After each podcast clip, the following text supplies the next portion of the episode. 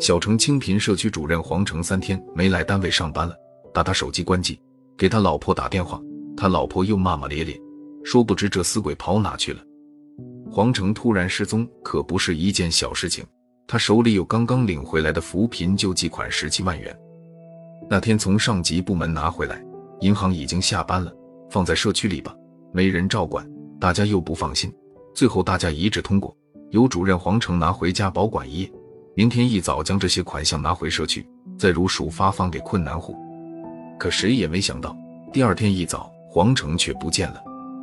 大家猜测，可能是黄成见钱眼开，扔下社区主任这小官不做，带着钱跑路了。联系不上黄成，大家很气愤，索性抄起电话报了警。说来也快，公安局很快立案侦查，而且张网通缉黄成。再说黄成。他从社区带钱回来的第二天一早就与妻子吵了架，气得关了机，跑进了一家小旅店，抱着头苦想对策去了。黄成冥思苦想，也想不出什么好办法，他就坐在房间昏天暗地的上网，打发他无聊而郁闷的时光。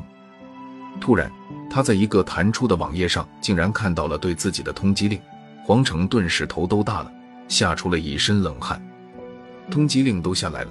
看来自己这回真是在劫难逃了，跳进黄河也说不清了。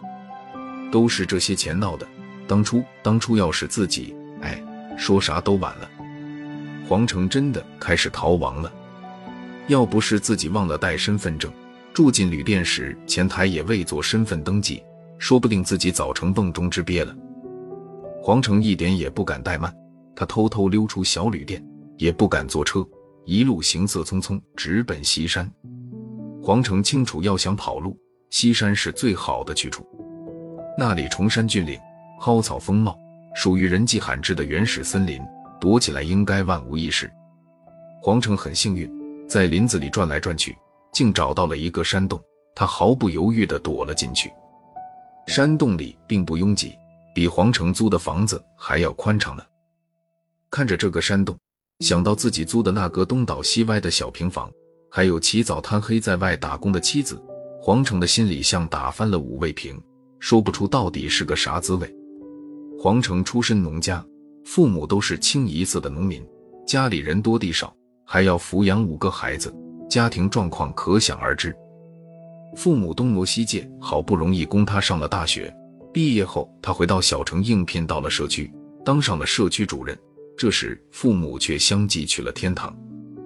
可他并没有忘本，处理完后事，就把那个在乡下始终帮着自己关照父母的邻家小妹柳燕接到城里，正式登记结了婚。黄成为官清正，尽职尽责，未曾贪污过公家一分钱。他和妻子柳燕租住在市郊一处平房里，日子过得简单而清贫。他曾经发誓要让自己的爱妻柳燕过上好日子，可人无横财不富，好日子迟迟不来。他总感到有些对不起妻子，于是他总是暗暗自责，怪自己无能，没能给妻子一个幸福、快乐、温馨的家。黄成的妻子柳燕乖巧可爱，为解决家庭的困境，他不听黄成的反复劝阻，不辞辛苦出外打工挣钱。可黄成的妻子柳燕有一个毛病，就是这点毛病，如今却害了这个家。柳燕的毛病到底在哪里？她有洁癖。他总是把租住的小屋打扫得干干净净、一尘不染，哪怕有一丁点脏东西，他也忍受不了。问题就出在这里。那天晚上，黄成带着钱从社区回来，一回到家，他就开始琢磨藏钱的地方。可家徒四壁，连个藏钱的地方都没有，万一遇上偷盗，钱没了，自己就得吃不了兜着走了。黄成大脑灵光一闪。自作聪明地把装钱的黑塑料袋放在了自己厨房的垃圾堆边，心里还暗自得意呢。这回万无一失了，再高明的小偷也不会想到谁会把钱放在垃圾堆里。社区事务繁忙，黄成这几天忙得团团转，他感觉实在太累了，脑袋刚沾到枕头，就沉沉地进入了梦乡。第二天早晨，黄成起了床，发现妻子柳燕已上班走了。黄成去找那袋钱。却傻眼了，摆放垃圾的地方空空如也，那袋钱早已不翼而飞了。黄成第一个就想到了老婆，他马上给老婆柳燕打电话：“燕儿，厨房我放的那个黑袋子呢？怎么不见了？”黄成这边刚闭嘴，那边的柳燕却像机关枪扫射似的开了枪：“你说那个破袋子啊，让我和垃圾一起扔街边烧了。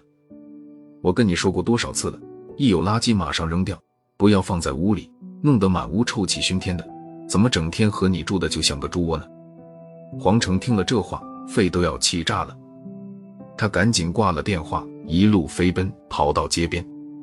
街边的地砖确实有烧东西的痕迹，可连灰都没有，哪有什么钱袋子的影啊？这下可完了，自己跳进黄河也洗不清了。